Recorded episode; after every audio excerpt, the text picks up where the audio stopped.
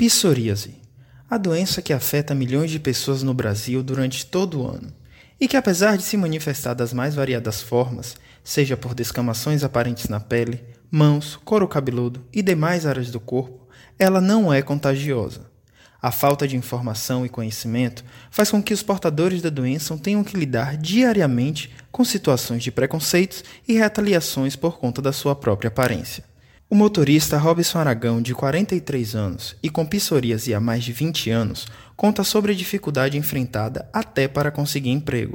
E dependendo assim, do mercado de trabalho, até às vezes é difícil para você conseguir emprego, porque você tem que andar assim, camisa de manga comprida, num sol que nós moramos no Nordeste, o cara pergunta se você está doente. Além das aparentes marcas na pele e demais regiões do corpo, a psoríase pode estar associada a outras doenças como explica a dermatologista e especialista em psoríase, doutora Jônia Sherlock. A gente vai para os estudos de base, que vão investigar a alteração inflamatória.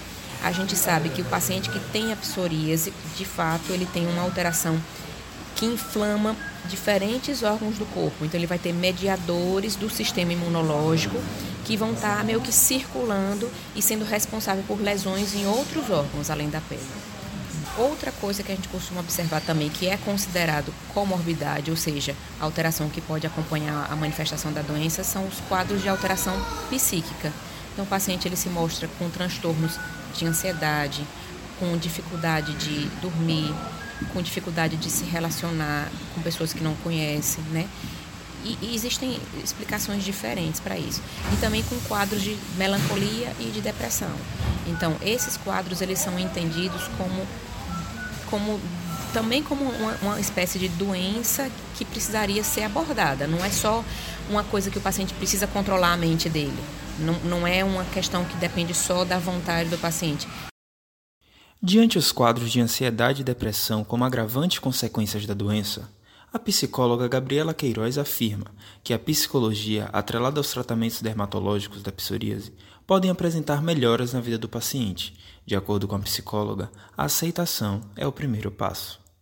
É que você não, não identifique nenhum gatilho emocional. E aí são, é a parte em que os médicos entram para explicar dos vários motivos orgânicos, genéticos que levam a essas, a essas crises recorrentes, mas mesmo não tendo um gatilho emocional, mesmo não tendo um gatilho psicológico, esse, esses sintomas eles aparecem como consequência também, né? E aí a gente já pode entrar na forma como o psicólogo vai atuar nisso. Primeiro de tudo, trabalhar a aceitação do paciente, conscientizar o paciente de que é uma condição para toda a vida, na maioria dos casos, e fazê-lo entender que, mesmo com a doença, é possível ter uma, uma qualidade de vida, é possível é, se adaptar a, situações que podem levar a uma crise. Também o psicólogo entra nisso, né? Vamos, vamos identificar se você acha que a sua psoríase tem, de fato, um fundo emocional muito forte, vamos identificar as emoções que podem, podem estar levando a isso. Então, a partir desses questionamentos que são feitos em terapia, né, num processo que não é também muito rápido, mas que apresenta resultados eficazes, trabalhar através dessas questões como essas emoções se manifestam, como o paciente ele pensa e lida com aquilo, para então e contestando esses pensamentos e mudando a perspectiva do paciente em relação à doença e tratando outros aspectos. Por exemplo, se tem uma ansiedade envolvida, a gente vai trabalhar essa ansiedade. Se tem um rebaixamento da autoestima devido à doença, vamos trabalhar a autoestima. A autoimagem é um outro aspecto que é muito afetado, que a literatura científica também traz, traz essa questão. É, a falta de informação sobre a doença, ela leva ao preconceito, à exclusão social. A...